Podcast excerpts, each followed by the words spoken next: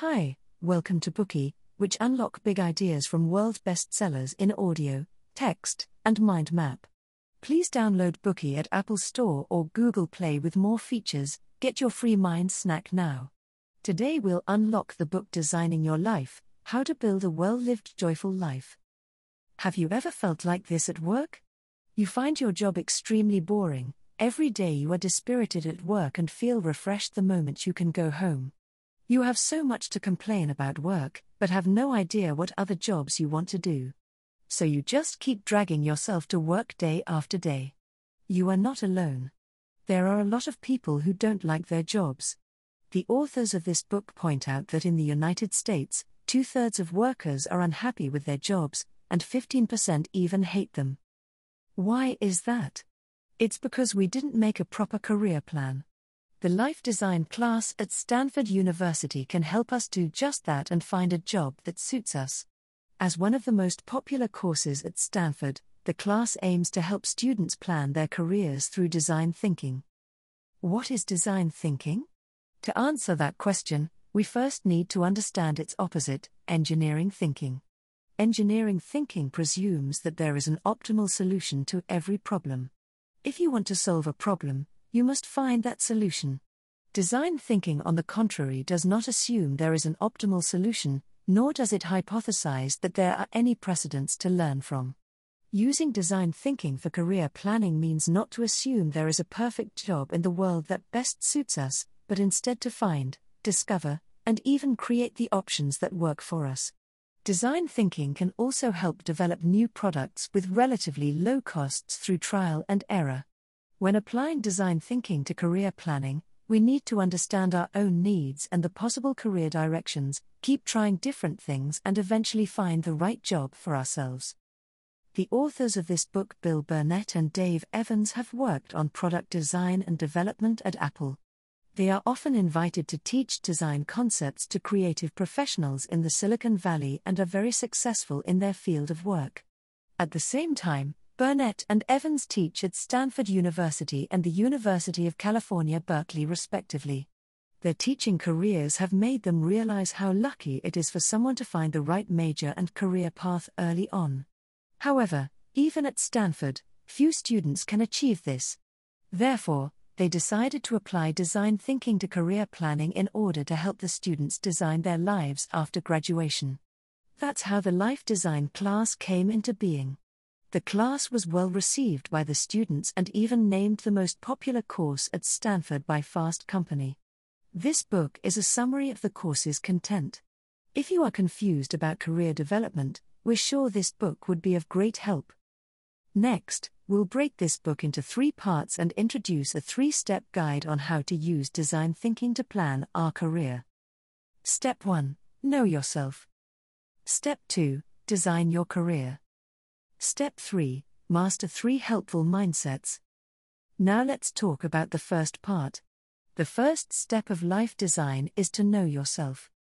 In the Greek temple of Apollo in Delphi, there is a famous motto engraved into the wall Know yourself. While everyone should know themselves well, many of us don't. The most common example is that many people don't know what kind of job they like, and that's why they often make misguided decisions when choosing a career. To determine the scope and direction of our career planning, we first need to truly understand ourselves. But how? We can do this in three steps. First, assess the status quo and find the problem. Secondly, reflect on our work view and life view. And finally, find out what we enjoy doing for work. Let's start with the first step assessing the status quo and finding the problem. When doing this, we need to recognize what the fundamental problems are and to avoid wasting time on the superficial ones. The author of this book, Evans, once wasted a large amount of time barking up the wrong tree. Evans dreamed about becoming a marine biologist as a child, and therefore chose to major in biology at university. But he soon realized he wasn't that into biology. At first, he thought it was because of the poor grades. He decided that if he could improve the grades, he'd naturally fall in love with biology. So he studied hard and actively conducted research and experiments, but despite these efforts, his interest in biology did not grow. It was only later that he realized the real problem he shouldn't have taken biology at all. He eventually transferred to mechanical engineering, where he was happy and successful, with all his problems gone. In Evan's case, the crux of the problem is not that he didn't study hard enough, but that he shouldn't be majoring in biology to start with. However, it took him two and a half years to see the moment of truth. If he had assessed the situation correctly from the beginning, he wouldn't have had wasted so much time. So, how should we assess the status quo exactly?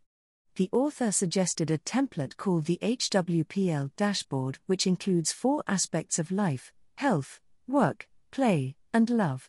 Although career planning is mainly related to work, the authors believe that our career can thrive only when work and life are in balance. The HWPL dashboard allows us to look at all aspects of our life, identify the imbalances, and make adjustments accordingly. Among the four aspects, health is the most basic.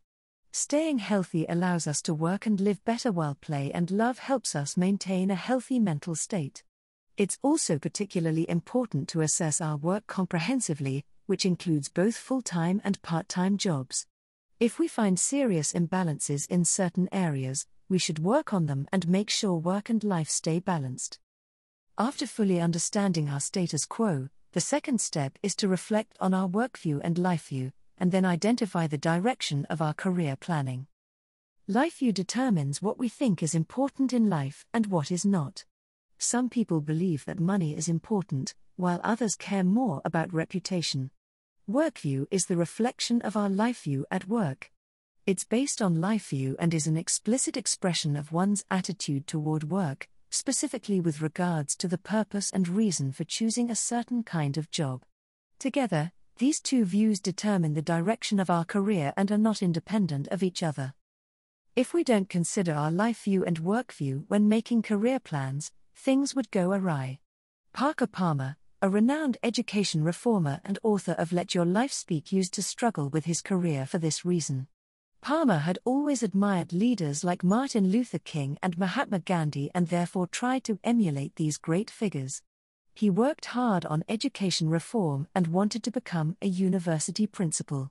But during this process, he gradually realized that this was not the life he wanted. He also realized that just because he admires King and Gandhi, it doesn't necessarily mean he has to walk down exactly the same path as they did. Palmer's career has hit a snag at first because he only took his life view into account, assuming that education advocacy is a meaningful calling to devote himself to.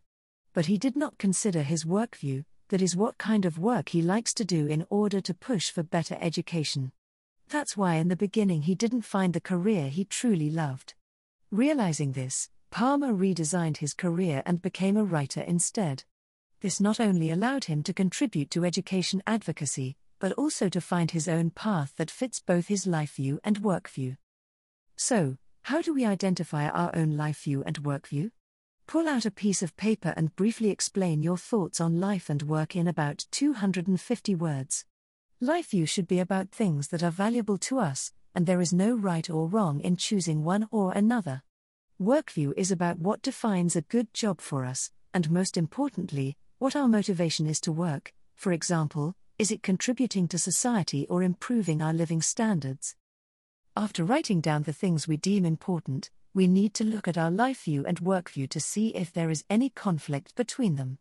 If your life view says money is important, but your work view tells you it's important to make contributions to society, there's a potential conflict and it could make it hard for us to find the right job that meets both demands. In this case, we'll need to modify our work view and life view to make them compatible with each other, so that our career planning can have a clear direction. Whenever we are pursuing a new goal or feeling lost about the next step, we would do well to take a step back and think about our work view and life view and always make sure they stay aligned.